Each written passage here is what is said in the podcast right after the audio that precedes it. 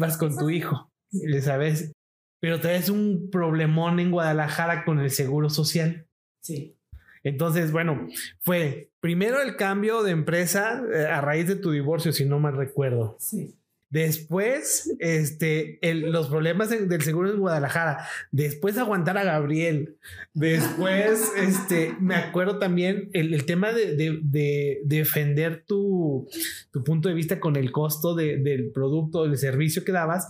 Eh, Hasta la fecha eso, ¿eh? No, y es que ah. la, lo, ahí lo, lo, lo, que me, digo yo, lo, que, lo que admiraba era esa, ese poder de negociación que, que tienes.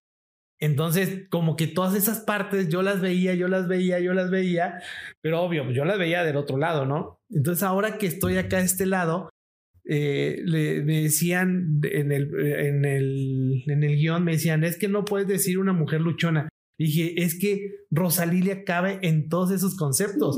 Rosalilia, si me dicen mujer empoderada, empoderada, viene a mi mente Rosalilia. Si viene emprendedora, viene Rosalilia. Si viene mujer, mamá luchona, viene Rosalilia. O sea, cabe en todos los, en todos los conceptos.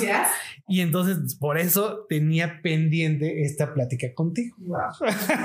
o sea, pero es, ¿cuántas veces nos vimos en Agua desde el Tío? ¿Cuatro o cinco? Como unas sí. En, en 15 años. Entonces, que, lo, que, lo que yo venía pensando hoy en la mañana es cómo impactas a las personas sin saber. Porque seguramente esto yo nunca te lo había dicho. No, pues no, sorprendiendo de todo esto y estoy maravillada. nunca, lo, nunca te lo había dicho, este, porque llevar una empresa como la que, la que, la que montaste, con la gente, con las, moto, con las motocicletas, con todo lo que conlleva el recurso humano, que yo ahorita lo veo en el área de seguridad de la empresa de seguridad, es, o sea, es un show, eh, bien, bien padre. Trabajar con las emociones de las personas. Exactamente. Entonces, todo eso yo lo veía y dije, wow, o sea, yo, Rosalilia es como un ejemplo. Eh, y yo así lo veía. Pero te digo, son seis veces las que nos vimos en 15 años. Y mira lo que, lo que impactaste en mi vida, en lo personal. Entonces, estuvo muy padre. Por eso te decía que tenías que grabar esto, porque no, no podía dejar de pasar. Esta plática es a raíz de eso. Qué bárbaro, no, no, no, no, te vas imaginando cómo vas, como dices tú, impactando, inspirando, porque uno como que se envuelve más bien en, en, el día a día, en el trabajo, y sabes que lo tienes que sacar porque aparte te gusta. Aparte. Y todos los procesos, como dices tú, el, el, de negociación, es parte de todo ese eh, back que traes y sabes que tienes que ir a negociar y sabes que tienes que hacer las cosas no solo por ti, sino por todo ese recurso humano que traes. Exacto, porque ahora yo lo veo y no somos, o sea, no es nada más la empresa, o sea, imagínate, ahorita somos 220 trabajadores y son 220 familias que, que cargamos y no que cargamos, porque la verdad es que no es una carga, es, es realmente una, eh, eh, pues es lo que nos gusta, lo que nos apasiona pero son 220 familias. Este, son jóvenes que, que, que tienen, ajá, que tienen el deseo de crecer, de conocer, de aprender. Y, y pues no puedes estar trabajando o, o jugando con, con, el futuro de la gente, ¿no? O con o, o generando incertidumbre en la gente. ¿no? A mí no me gustaría estar en una empresa que me genera incertidumbre, que se me van a pagar, que se me van a pagar. No, yo creo que, que entrar, bueno, y también entrar como en esa formalidad y en ese compromiso te lleva algún tiempo. Algún tiempo poder calcular todos los riesgos y poder calcular todo como para que te salga todo cuadradito y te salga todo. Eso, eso es lo interesante porque es como ir pateando un bote.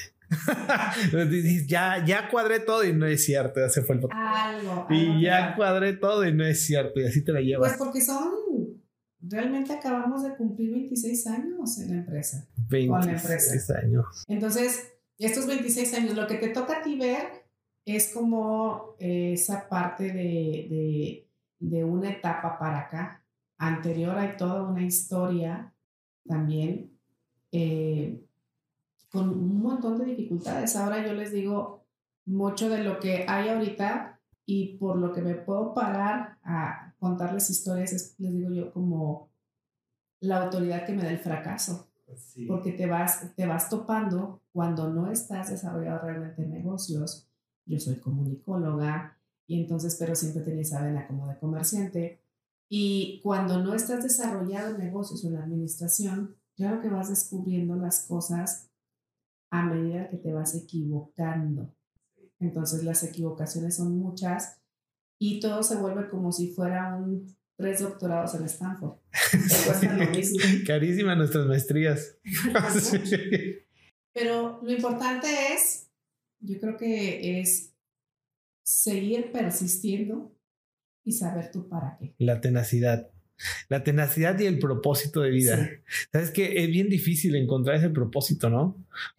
yo, yo en lo personal he estado tratando, o sea, yo eh, así como que eh, rigurosamente estoy siempre en búsqueda de ese propósito, pero y siempre más allá, no nada más del que, ah, bueno, es que yo quiero servir, sí, pero ¿a qué, qué vas a servir? ¿A quién vas a servir? ¿Para qué?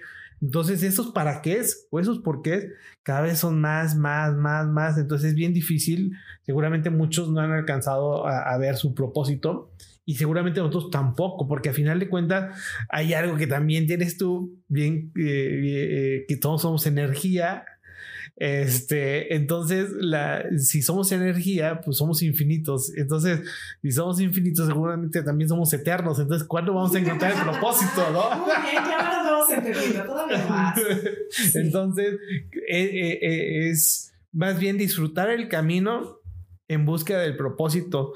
Y eso es lo que yo estoy haciendo, disfrutar el camino. Ahora yo les digo, el propósito es que no hay propósito. El propósito es poder vivir todos los días, todos los días eh, con ese eh, presente y feliz con lo que viene, con lo que tienes. Sí, planear porque traes una empresa, porque pues estamos en punto tierra. Claro. Este, porque traes personas, pero yo creo que el propósito más grande es vivir la vida para mí ahora, ahora después de 26 años, ya con dos hijos, ya este, como muy madura en muchas áreas de la vida, madura digo yo. Ajá. Este, pero mi propósito hoy por hoy es disfrutar, lo que venga y como venga y hacer lo mejor posible siempre. Claro. Pero ya no, ya no con sufrimiento, ya no tenemos que estar aprendiendo con sufrimiento. No, y es que realmente uno, uno de los mensajes que, que, a mí me gusta mucho compartir es que no, no empieces hasta que caes. O sea, sí, sí trata de ver en las otras personas qué es lo que han hecho y te puede acortar ese tiempo. Por eso yo eh, busco mentores y busco de quién aprender y voy, voy, pruebo con uno, pruebo con otro, pruebo con otro. No, no probar, más bien aprendo de uno, aprendo de otro y voy aprendiendo de diferentes, de diferentes formas, financieros, espirituales, de todo. Entonces, toda esa parte te, te va generando un, un, un, criterio muy, muy, ah, muy enfocado a tu propósito. Sí. Entonces, eh, yo te leo en Facebook y dije, sí, claro. Sí, sí, sí, como no. Entonces hay muchas cosas que me gustan, me gustaron de ti, de, y luego de toda la historia que traes cargando. Entonces, imagínense amigos, esto nada más la intro de este podcast. Con Rosa Lilia, bienvenidos a R120. Rosa, Platícanos ahora sí, después de esta pequeña introducción que nos aventamos, ¿de dónde eres? ¿Dónde vienes? ¿Quién es Rosalilia Hernández? Bueno, yo nací aquí en Saltillo. Uno de mis, de mis grandes anhelos era no vivir en Saltillo cuando yo era una chava. Entonces, por azares del destino, pues yo me quedo en Saltillo para ser como la, la compañía de mi papá después de que mi mamá murió. Okay. Los sueños, bueno, mi mamá decía, tú tienes sueños de grandeza y me decía mucho la palabra chica, le fíjate nada más esos dos, qué impactantes esas dos desde su perspectiva, era como el miedo de a dónde voy a ir a dar, porque mis sueños eran muy grandes. Entonces, yo les, les platico al final, cuando yo decido quedarme aquí en Saltillo, yo nací en 1972 y soy la cuarta hija de un matrimonio de, de maestros prácticamente todos en mi familia son maestros. Mi hermano, que estudió agronomía, y mi hermana, pues también estuvieron en la docencia. Entonces yo era como esa oveja negra, por ah, eso siempre hago esa referencia, porque sí, yo sí me rebelé y entonces no conforme con eso, bueno, estudié comunicación y quién sabe qué, de qué se trata comunicación, bueno, pues eran los chavos más abiertos, rebeldes, creativos, eh, como más ilimitados. Entonces yo así me identificaba. muere mi mamá y entonces, eh, pues la verdad es que no tuve el valor de irme. No tuve el valor de dejar a mi papá porque ellos habían vivido un matrimonio de 35 años y entonces, este, pues estaban muy apegados. Yo ya vivía nada más con ellos porque mis hermanos pues ya mayores. Mi hermano me llevaba 13 años, mi hermana 7 años. Okay. Entonces hubo un intermedio, un, hijo intermedio, bueno, pues que él, él murió cuando estaba bebé. Entonces quedo yo con mis papás, muere mi mamá y entonces digo yo, no me puedo ir. En ese momento sí fue un choque porque mis sueños donde quedaban, pero no tuve el valor y me quedé a acompañar a mi papá. Para agarrar como el vuelo fue difícil porque mi mamá muere cuando yo estaba a tres meses de salir de la, de la universidad. Okay. Entonces, ella ya sabía que yo me quería ir. Fíjate, yo en aquel entonces mi sueño era irme a Atlanta porque yo quería estar en el, en el en backstage de un noticiario, de estar ahí como reportera o estar en la producción de noticiarios. Entonces Atlanta era como el centro de, de, de las grandes compañías. Ese era mi, mi, mi sueño, este, guajiro entonces. Pero bueno, así era. Y después ya me quedo, me, después consigo trabajo, consigo trabajo en el, en el em, ¿cómo se llama? Mm, de los boletos del sorteo TEC, EISAC se llamaba, que es la, pues como la AC del TEC de Monterrey que vende boletos. Ok. Y entonces yo me había comprado en mis idas a, a, México porque quise buscar o quise encontrar trabajo en la Ciudad de México, en las agencias de publicidad, pues fui a dejar currículums a todas. Y entonces yo me había comprado un manualito, pero una cosa pequeñita, Ajá. así, de 10 pasos para pedir trabajo. Entonces yo traía mi manualito que si la mano firme, que si hablara bien, que si no sé tanto, y entonces yo traía mi manualito. Bueno, con ese vine a hacer mi primera entrevista aquí a Saltillo de una vez que fui a la escuela y me dijeron, bueno, pues están buscando, buscando este, una persona para el área de telemarketing. Entonces, pues hice los 10 pasos. El trabajo era mío. O sea, súper segura de que era mío. Sí, sí me hablaron. Entonces, al, a la vuelta de un año, me di cuenta que, que lo que yo podía producir, porque ya lo había hecho, desde la universidad yo vendía cosas, hacía cosas, o sea, muy inquieta en la parte de, de, de, de, vender. Entonces, lo que yo ganaba en ese entonces no equiparaba al potencial de lo que yo podía producir. Entonces no me salía la cuenta, decía, pues estoy muchas horas aquí para lo que gano, yo puedo hacer más vendiendo cualquier cosa. Pues entonces ya no estoy en sorteo. Entonces ya me, me, salgo de ahí, solo duré un año, de buenas porque fue en el 94 y todavía alcanzo la, la ¿cómo se llama? La modalidad 40. le, le hice 33. Ajá. Entonces, este, pues bueno, ya me salgo de ahí y ahora ¿qué hago? Ahí entregábamos boletos, Roberto. Ok. Entregábamos boletos y entonces dije, bueno, pues si se entregan boletos, ¿qué más se puede entregar? El correo era sumamente deficiente seguramente hoy no es tan eficiente, pero en ese entonces era muy deficiente y dije, bueno, ¿por qué no puede haber una compañía de correo privado? Voy con una amiga que estaba en relaciones públicas en, en gobierno del estado uh -huh. y le digo, oye, pues no les puedo entregar yo algo, o sea, pues yo como una mensajería. No, es que si hay mensajerías, pues yo ni siquiera sabía de la palabra que existía. Ok. Entonces empiezo yo con una mensajería y me empiezan a asignar por confianza todos los sobres del entonces eh, eh, gobernador eh, Rogelio Montemayor, todos los sobres más personales, lo que era la familia, gabinete, gabinete ampliado. Entonces yo agarro mi carro, 300 pesos de gasolina, que en aquel entonces era el tanque lleno, y me voy con los sobres y empiezo a entregar sobres. Uy, entonces me pagaban bien, yo andaba en la calle, era muy feliz y muy contenta. Se acaba el sexenio y luego viene la, en ese entonces la muestra de antigüedades y yo sigo trabajando a nivel institucional. Entonces, pues la verdad me iba bastante bien. Me casó en, a los 25 años, en 1997. Tardó cinco años en tener familia y yo sigo, o sea, eso, eso también yo les digo, a quien va a empezar, pues eh, con los menos fijos posibles empiecen. Claro.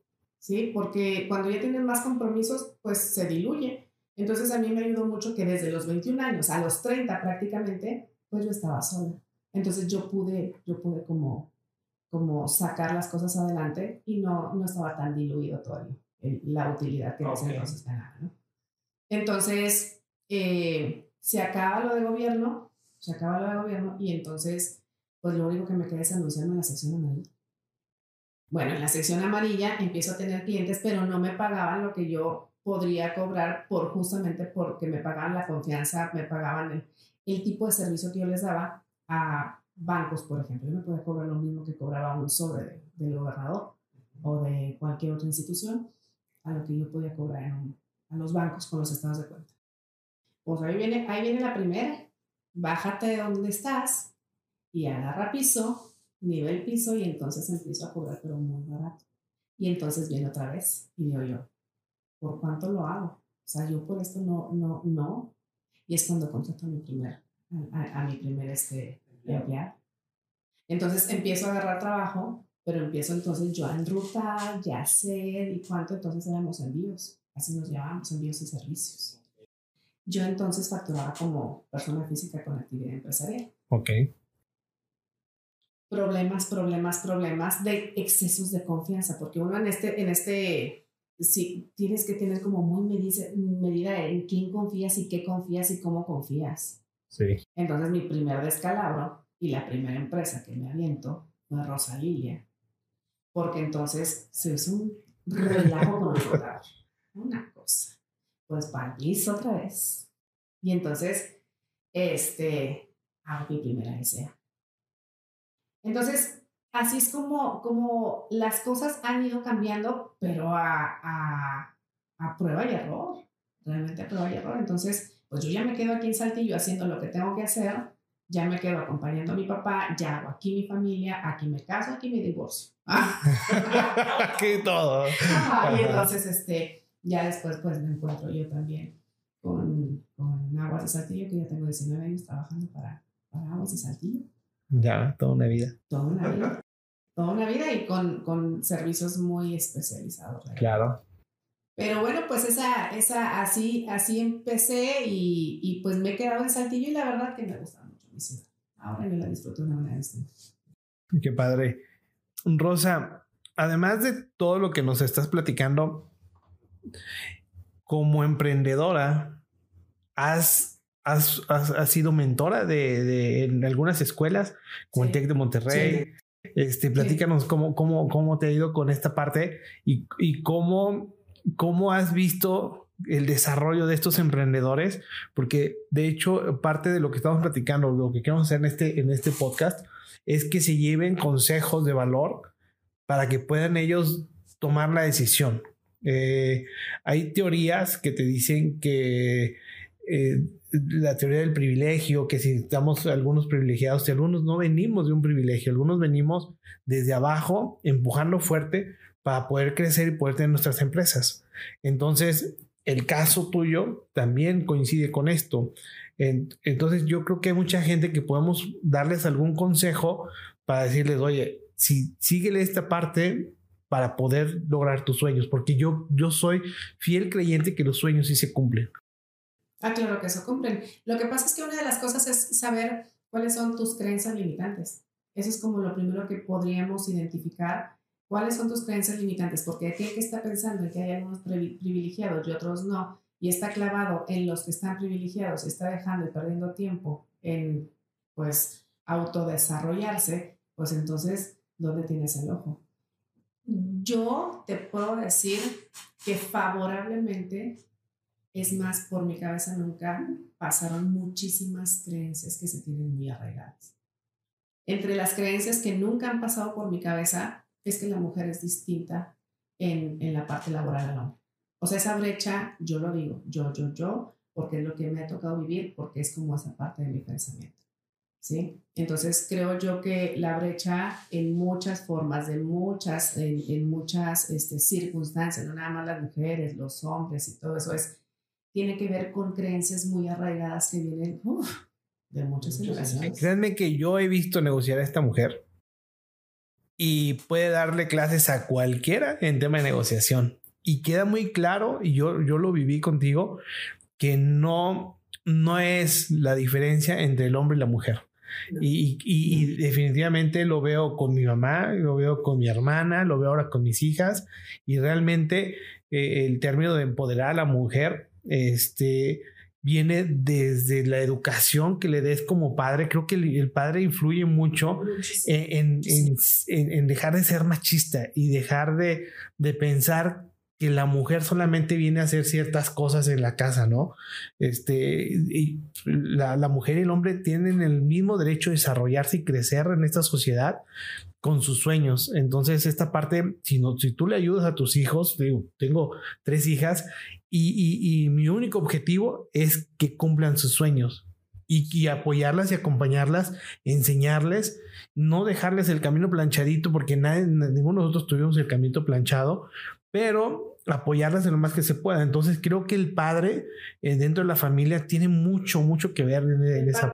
El, el, padre es la fuerza. Claro. La, el padre es la fuerza, entonces eh, cuando en mi caso yo veo a mi padre que va trabajando y como maestro, pero veo a mi madre que va trabajando, pero como maestra, pero veo, veo a mi papá que es delegado sindical, pero veo a mi mamá que es delegada sindical, veo que mi papá va a sus viajes del sindicato, mi mamá también va a sus viajes del sindicato, entonces realmente no tuve ni siquiera como esa, esa, eh, eh, o sea, mis creencias fueron diferentes porque así también me tocó, me tocó vivir, entonces, eh, pero muchas de sus creencias no las llevo yo. O sea, mis papás decían, bueno, estudia para maestra como que para qué, como cuánto ganas tú y como cuánto le inviertes de tiempo. Entonces lo mío era claro. pero yo vendí mi primer higo, mi primer higo lo vendí a los cuatro años. ¿Cómo, cómo logras, eh, un, dentro de, de, de, la, de la plática es importante reconocer tus talentos? y reconocer eh, tus talentos viene en todos lados. Entonces, esta parte, ¿cómo lo identificas tú? ¿Cómo identificas tus talentos? ¿Cómo estás tan segura que lo tuyo era las ventas? y cómo puedes ayudarlo, qué consejo le puedes dar a la gente para decir, si buscas de esta forma, vas a encontrar esos talentos que te, con los que te dotaron para poder ayudarte a, cumplir tus sueños. Porque yo creo, fíjate que en la parte de las ventas ya ahí les va. Eh, en la parte de la venta yo siempre he visto que la venta para mí es poder ser el complemento de alguien. No vender por vender, jamás he vendido vender. O sea, para mí, por ejemplo, desde vender un higo, era es que prueba el higo, es que de veras está bien bueno. Entonces, para mí era, no te pierdas la oportunidad de que lo que yo traigo sí es, sí es bueno. Y entonces esa es la forma como yo he transcurrido todo este tiempo vendiendo, pero a través del no te lo pierdas. O sea, no te lo pierdas porque realmente sí es bueno. Entonces, si te lo pierdes, pues te lo pierdes, ¿no? Pero es, ni siquiera estés pensando que hay otra opción, ni siquiera estés pensando que hay otra opción, porque porque lo que estamos haciendo por, por ti, para hacer como ese match, para hacer como ese equipo, es muy bueno. Como por qué tendrías que pensar en otros, porque es el compromiso, genera ese compromiso con tus habilidades. ¿Tú crees que una vez que identifiques tus habilidades y tus talentos y se hace el complemento del cliente, es de esa forma encuentras tu diferenciador? Porque me queda claro que en mensajerías hay muchas. Y yo, a mí me queda bien claro tu diferenciador. Pero para poder eh, ejemplificar esta parte, ¿tú cómo encontraste ese diferenciador eh, que te distingue actualmente y que te lleva con ese posicionamiento de 19 años en una compañía que además no es una compañía cualquiera, o sea, que es una compañía de, nivel mundial con procedimientos completamente fuera de lo común en lo que es los sistemas actuales municipales. Entonces, este, ¿Cómo, ¿Cómo has logrado encontrar ese diferenciador? ¿O qué les dirías tú si unen esta, estas tres, cuatro opciones y este es tu diferenciador? El diferenciador lo haces una con tu nivel de excelencia. ¿sí? Tener un compromiso con el nivel de, excelencia. El otro diferenciador que yo puedo ver es el, el compromiso. O sea, no hay forma de fallar. No hay forma de fallar porque, porque eh, eh, puedes como mejorar puedes como redireccionar, pero no puedes abandonar. Porque cuando tienes como todo el proceso de todos los implicados, ¿sí? Entonces te ves como parte del engranaje, no te ves como, como el grupo de poder. Entonces, como ubicarte, cuál es la parte que te toca hacer y esa parte hazla excelentemente bien. ¿sí? Así sea vender un higo, que sea el mejor higo. Y sobre todo, en mí lo que, me, lo que creo yo que me ha ayudado es una la autocrítica. Soy muy ruda con, con la compañía, conmigo. La autocrítica, y el detalle. Muy detallista. El detalle. Sí. O sea, pues si ya lo estamos haciendo, pues ya ponle el detallito. Ya lo bien. El amorcito, ya lo bien. Sabes que esa parte, esa parte sí tiene una gran ventaja las mujeres. Porque tienen, yo, yo cuando estaba remodelando esta parte de la oficina decía, pero póngale el detalle femenino, porque realmente es, e- ese feeling sí lo tienen ustedes, ese lo tienen muy, muy desarrollado. Y nosotros más, más tronchones, más... Pues así como más, más, digamos, entre más prácticos Ajá, ¿no? pero siempre falta en un servicio, en un producto, en una imagen, el, el toque femenino. O sea, si no La lo lleva, la cerecita, como si no lo lleva, cualquiera lo va a poder hacer, porque como dices tú, somos muy prácticos y lo práctico cualquiera se lo puede imitar, Sí. pero el detalle y la excelencia no cualquiera. Sí, es como, es, es, es como si te compraras un quequito y te compraras un realmente un, un ¿cómo se llama? decorado. Un muffin o como le llaman ahora así, este, pero decorado y todo eso, o sea. No es lo mismo, no es la misma experiencia. base, pero no es la misma experiencia, exactamente. Entonces, pues, siempre buscar ser excelente y buscar que, que las personas que te acompañan sean mucho mejores que tú. Muy bien, excelente forma de encontrar tu diferenciador. Y, y en la parte como mentora o como, no, ¿cómo, cómo, fue tu experiencia en el TEC de Monterrey? ¿Fue algo así como mentor en la incubadora que estuviste? Sí. Ahí, bueno, ahí es, eh, estuve como asesora, como mentora y en algunas ocasiones estuve dando hasta algunas charlas de neuromarketing, endomarketing, eso es como la parte que a mí me súper encanta. Todo lo que tenga que ver con mercado me, me fascina. Acabas de tocar el tema del endomarketing. Cuando yo leí esa parte del endomarketing, dije, ¿qué es esto? No, ese concepto no lo conocía. Platícanos, platícanos del endomarketing. Del endomarketing. El endomarketing es tomar a tus colaboradores con, con el mismo nivel que tomas a un cliente externo, tomar a tu, a tu colaborador como un cliente interno. Entonces, con el mismo cuidado y con el mismo detalle. Entonces, hoy por hoy, eh, yo he desarrollado una plataforma que se llama Endo. Eh, como dicen ahora la palabra, la frase más, más común es con esto de la pandemia. Entonces, este, pues se quedó un poco en stand-by. Pero Endum es una plataforma eh, que invita a, a los, eh, a las empresas a que desarrollen en su programa eh, o en sus departamentos de recursos humanos, realmente que los desarrollen como cuidadores de su talento, cuidadores de sus clientes internos. Entonces, y llevar al cliente interno a que sean realmente embajadores de la marca, que sean ellos los que te están vendiendo sin que tengas tú que vender. Para esto, bueno, pues es alinear muchas cosas. Hoy nosotros estamos cambiando nuestra imagen y cambiando el concepto de, nuestra, de, la parte de la empresa que tiene que ver eh, con Aguas de Saltillo a algo ya mucho más especializado con también con fines de expansión. Entonces, cuando nosotros manejamos dentro de la empresa que somos una empresa de mercadotecnia, porque realmente así empezamos, con, con correo directo, con estrategias de, de marketing directo, con todo eso. Pero hoy que ya somos muy especializados en, en, en información de campo, entonces hoy hicimos Lectodata. Esto nos va a dar la posibilidad que los colaboradores también pues se identifiquen con algo muchísimo más que tenga que ver con, lo que, con la actividad que están desarrollando. Entonces el endomarketing lo que trata de hacer es, es Así como tú tienes una promoción para un cliente, pues para tus clientes internos, por ejemplo, tienes los bonos, las, recompensas.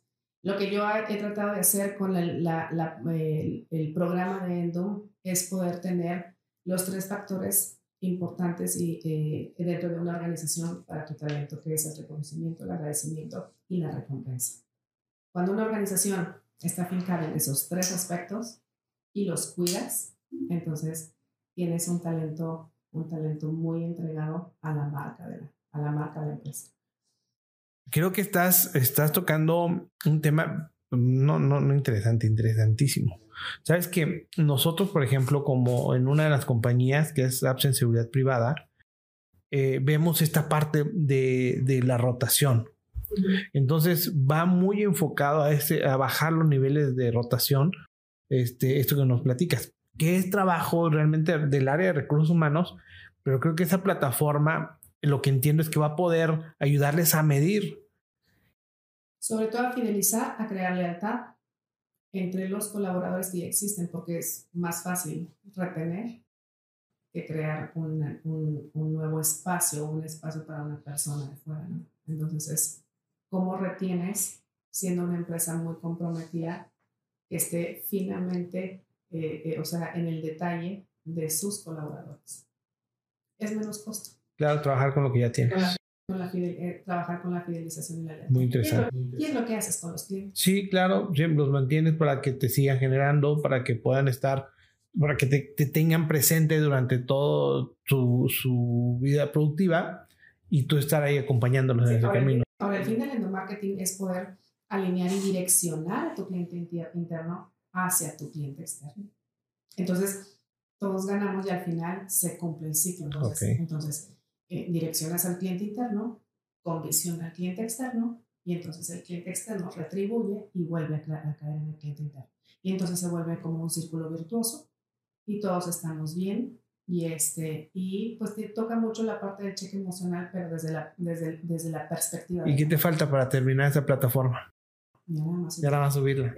Ya nada más subirla. Es una plataforma en donde ahí van a poder, este, si tienes algún curso tú, si tienen este, si hay este, algún seminario, si hay alguna charla o algo, lo van a poder colgar de la plataforma y pues a lo mejor hay algo interesante que un cliente de la misma plataforma quiera tomar. Entonces, es, aquí es trabajar todos para, todos para todos y todos siendo uno. O sea, vamos a poder subir todos, ya me apunté, vamos a subir todos nuestra, nuestros cursos de, no sé, capacitación de atención al cliente.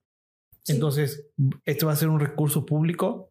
O bueno, de los que utilicemos la, la, aplicación, todos van a poder tener acceso a ese recurso que tú puedes ofrecer. Sí, tú sabes, tú vas a poder, o sea, la, la idea es primero ser como Endum, ser el programa de Endomarketing, que tiene seis módulos, ¿sí? Es como la escuelita con seis módulos, entonces vas avanzando y se te van revisando como las tareas.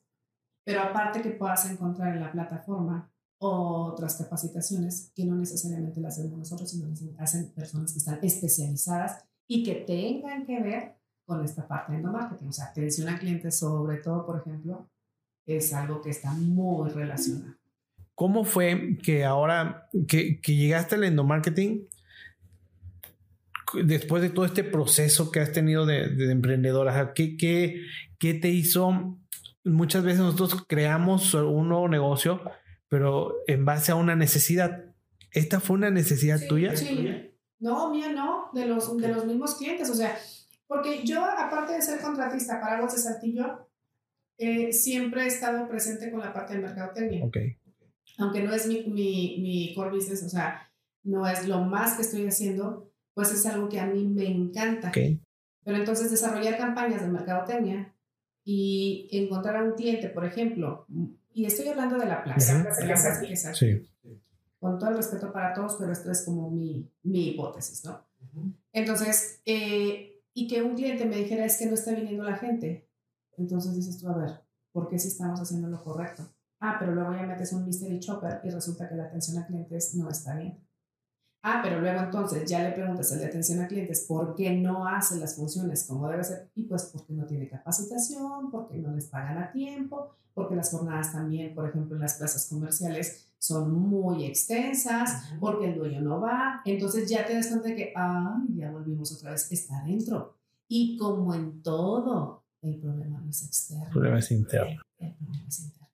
Eso en todos lados y en nosotros mismos. Ok. Sí, los conflictos internos se reflejan en el exterior. Entonces, ah, bueno, entonces pues vámonos a arreglar el interior. Ahora me encantando arreglar los interiores. Entonces, arreglando el interior de una empresa, se alinea claro, Y eso fue lo que me llevó al endomarketing, la observación, la observación de qué era lo que estaba pasando. Y yo les digo, por eso les digo, es como mi hipótesis, Saltillo no carece, o sea, no es que haya malos clientes, hay una carente capacitación de servicio al cliente. Y a, a las personas de aquí, de esta plaza, nos gusta ser bien atendidos. Entonces, hay, hay carencia en esa parte. Así que un instituto de atención a clientes quedaría excelente. Mira qué padre. Es otro nicho más de negocio.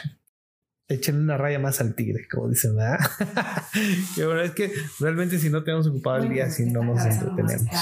Es que a veces que hasta me dicen, es que ya me dices, porque luego si piensas y lo que piensas lo implementas y luego no funciona, pues nos causa ahí una, una pérdida que no estamos dispuestos. Entonces ahorita estoy como estar mal cambiando.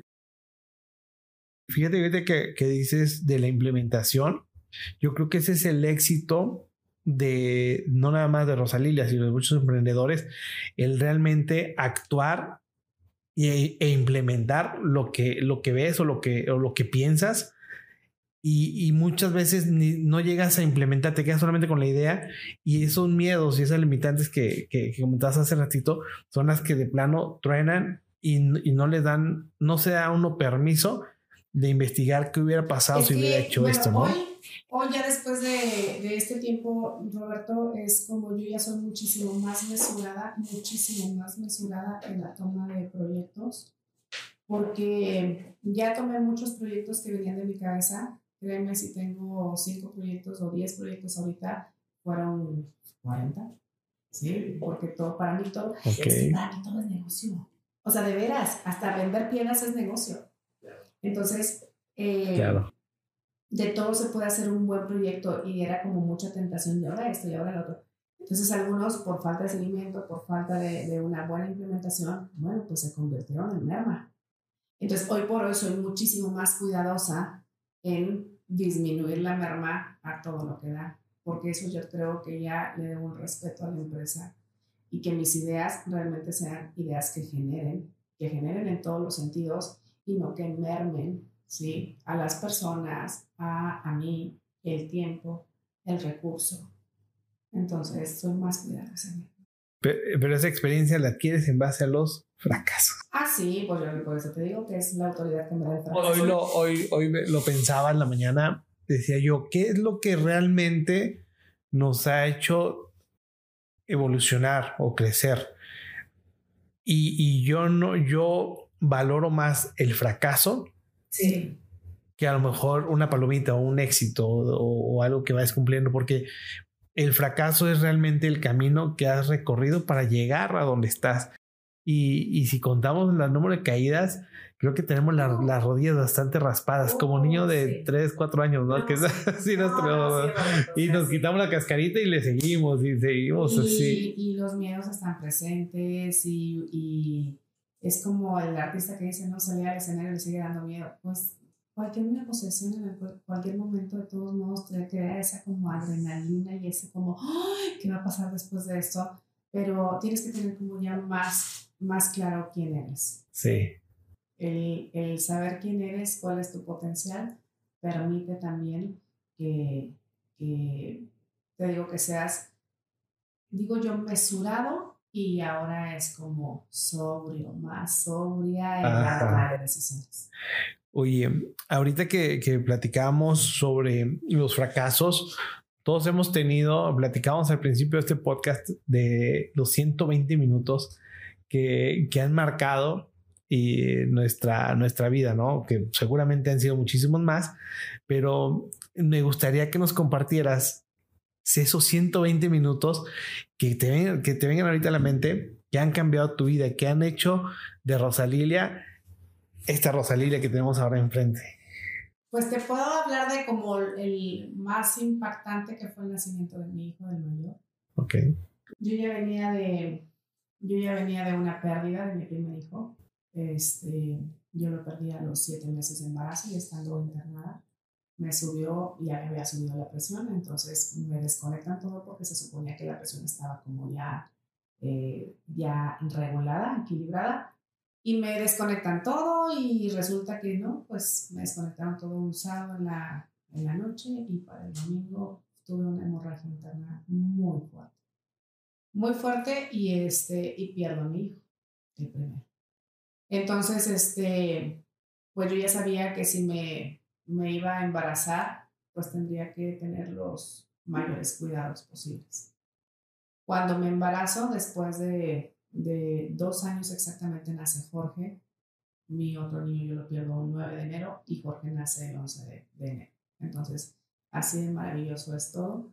Y yo sí siento es como regresa, ¿sí? Y entonces, pero obviamente yo ya había abandonado mucho al negocio, a la empresa, porque mi prioridad era, era cómo cuidarme. Entonces, em, me, o sea, me, me, alivio, digo yo, no se dice me alivio, digo, se tengo a mi niño, claro. tengo a mi niño, ese es un hecho de la abuela. Ajá. Tengo a mi niño siete vecinos, entonces de incubadora y todo, y bueno, pues ahora es enero, entonces con frío, con, no lo podía sacar, y sigo yo recluido. Entonces los fijos seguían de la empresa y yo empiezo a pedir en ese entonces préstamos, préstamos a geotistas. O sea, mi cabeza no me daba eso. Y bueno, me, me meto en, en, en, problemas financieros muy fuertes, este, muy fuertes. Ahora los veo de, no eran tan fuertes, pero cuando no traes un peso en la bolsa, Les decía un amigo que es como una gota, una gota de agua cuando está el comal caliente, pues todo se diluye. claro. Entonces, en ese entonces le digo a mi, a mi entonces marido, le digo, vamos a hacer otra cosa. Y me pongo a vender tacos sonorenses. Que eso es como una virtud también que yo te puedo decir, que siempre hay, siempre hay de dónde agarrarse. Entonces, no, que no se tupa. Entonces, me pongo a vender tacos sonorenses, pero hoy acabábamos a las 3 de la mañana porque luego de los familiares ya se quedaban en el local. Entonces, viernes y sábado. Y este, y, pero yo con una, un, un pedimento férreo, ¿sí? A Dios, en ese entonces así lo pedí a Dios, es, a mí nomás ponme donde hay, ponme donde hay y ponme donde hay. Pero estaba yo agarrada del ponme donde hay. Y diario y a cada rato, ponme donde hay, ponme. Y en eso entra la llamada de Gabriel Vena, ¿sí? En julio. O sea, yo ya tenía desde enero, julio, pues dando tumbos y cada vez más y cada vez, y ponme donde en julio me habla eh, el licenciado Gabriel Vega y me dice, vente por unos recibos. Vente y este, pues, el hambriento a todas van, ¿no? Claro. Entonces le dije, pues no sé de dónde. Y entonces, este, pues me traje los recibos, tenía entonces dos, todavía me quedaban dos empleados, ya no había nada, ya se habían ido los clientes, ya no había nada. Y pues me dan tres mil recibos de agua. Y son tres compañías, y entonces pues de ahí me agarro y en agosto me llaman de, de comunicación social del gobierno del Estado para que les entregara un periódico a nivel estatal. Entonces, esos dos clientes en su momento fueron con los que yo salí, pagué todo lo que debía y entonces ahí es como resurgí. Después viene mi divorcio y vienen una serie de problemas en el 2012. Sí y no, porque entonces en lugar de tener un contrato de un 50%, se me asigna por la calidad de mis servicios el 100%. No sabía si reír o llorar porque era demasiado compromiso financiero otra vez y vuelvo a dar tumbos financieros. ¿okay? Vuelvo otra vez porque pues tendría que, tenía que capitalizar. Claro. Entonces, y, pero yo sabía que iba a salir en algún momento y ahí es cuando digo yo sola no puedo. Y me ayuda Eric Montoya y Luis Montoya, que son de, de una empresa eh, que dan coaching financiero. Y entonces me empiezan a organizar absolutamente todo, todo, todo, todo, todo. O sea, yo ya era la segunda vez que caía financieramente. Independientemente de las formas o los sucesos, volví a pasar por la misma situación. Y entonces yo dije, no más. Y me gusta aquella canción que dice harto de estar ya harto. Entonces me harté del hartazgo, de estar como en esa presión solucionando la vida de los demás porque eran las nóminas, ¿sí? Y abandonándome en, en, lo que tenía que ser como mi vida y la vida de los míos, ¿no? Entonces dije no más. Y en el 2011 puse todo un, digo, en el 2012 puse un orden en la empresa que, bueno, ya voy a cumplir nueve años, así como de súper bien. No falta uno que otro que te quiere meter algún pie. Claro. Pero ya no me da miedo ya estoy, estamos. Ya estás preparada para cualquier cosa. Pero los dos eventos fue como la, la, el nacimiento de mi hijo el mayor y después el, lo que se vino con el divorcio. Eh, hablando financieramente. Hablando financieramente. Muy bien. Pues hablando financieramente, de ahí te agarras porque todo es lo emocional y todo. Es que pega en todo. Me pega en todo. Yo sabía que teníamos muchas cosas en común. El 2012 para mí fue un parteaguas de, de cambio de vida Y este, y ahorita que es 2012 vino a mi mente esa, esa parte.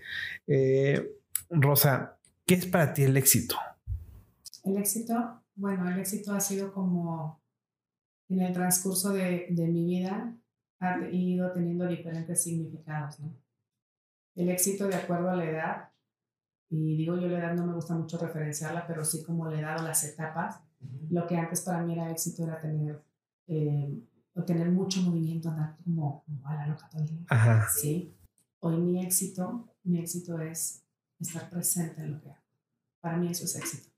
Éxito hoy yo ya lo disfruto de que si estoy aquí contigo, estoy contigo de la forma más coherente, de la forma más presente. Y esto para mí ya representa un éxito. Es como va, vas pasando las etapas de la, tengo del significado del éxito. El éxito es tener paz. Ese es mi mayor éxito. Y hoy por hoy estoy en paz, absolutamente en paz pero cómo ha cambiado, eh, es chistoso porque todo el mundo pensamos que el éxito, ah, de chavitos creemos que el éxito es llegar a ser mayor, ¿verdad? de ser adulto, que ser el policía o el, no sé.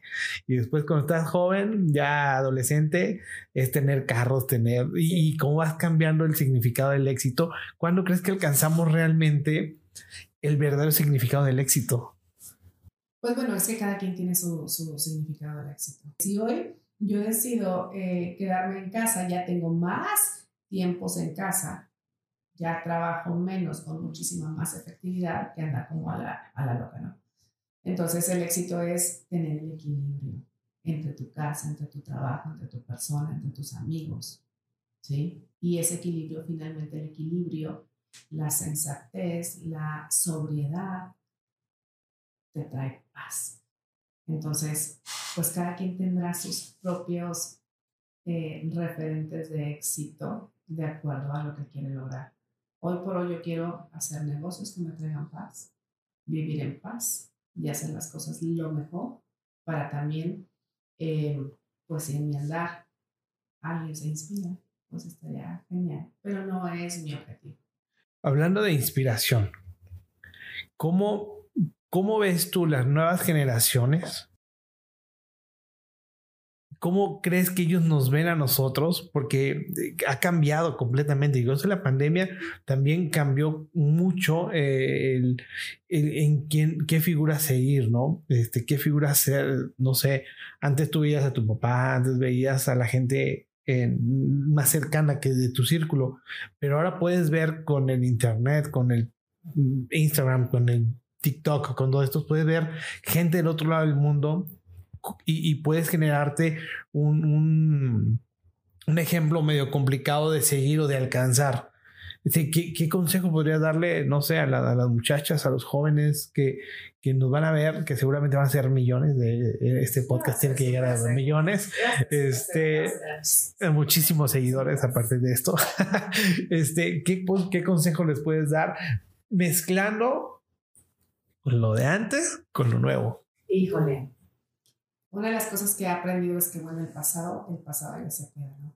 Entonces, hoy me gusta mucho la generación, aquí los tienes. O sea, para mí, eso también es un, un paradigma muy grande y una creencia muy grande que hoy los chavos son como, ay, no quieren trabajar, es que la generación de los millennials, de la X y la no sé qué tanto, entonces, pues no, aquí tenemos dos, los que están contigo y este, yo creo que estás rodeado de chavos, tu misma hija, entonces, yo, yo hoy, más bien el consejo es para las personas que estamos de este lado, con, con que somos la generación, para mí, pues yo soy la X, entonces, este, para mí es como flojitos y cooperar. Sí. sí. Es su momento, es su tiempo y es que puedo aprender de ellos. Más bien, nos toca aprender de ellos porque ellos tienen han roto, han roto los esquemas y han roto eh, muchas cosas que para nosotros eran como esas creencias limitantes. Hoy trabajan desde casa, hoy trabajan, o sea, no tienen que venir cargando como con los programas ancestrales de sus familias y decir, bueno, pues si yo era médico, tú tienes que ser médico. Si Entonces, son una, para mí, son una generación de muchísima luz, de mucha luz. Excelente. Rosa, no me queda más que despedir este podcast, este episodio. No podemos llevar horas y horas y horas platicando, pero ya tenemos un compromiso. Tenemos, tenemos que hacer esa, esa noche bohemia. Eh, eh, con mezcal y música, muy a gusto, porque dentro de las virtudes, de tantas virtudes que tiene Rosa, también es, le gusta cantar. Entonces vamos a, vamos a poder escucharla. Eh, no, no, no quiero despedirme sin antes regalarte, regalarte un libro del negociador de Elías Ayub. Eh, hicimos entre varios amigos una cadena de favores. Este, la idea es que tú lo puedas leer, lo puedas aplicar, seguramente ya lo haces. No está de más darle una, una leidita, pero que lo puedas compartir con alguien más y que continúe esta cadena de favores con este libro que para mí es muy valioso, para mí me gusta mucho. Elías ha sido una, una inspiración en el tema de mis negocios. Este, entonces te lo regalo. Muchas gracias, Roberto.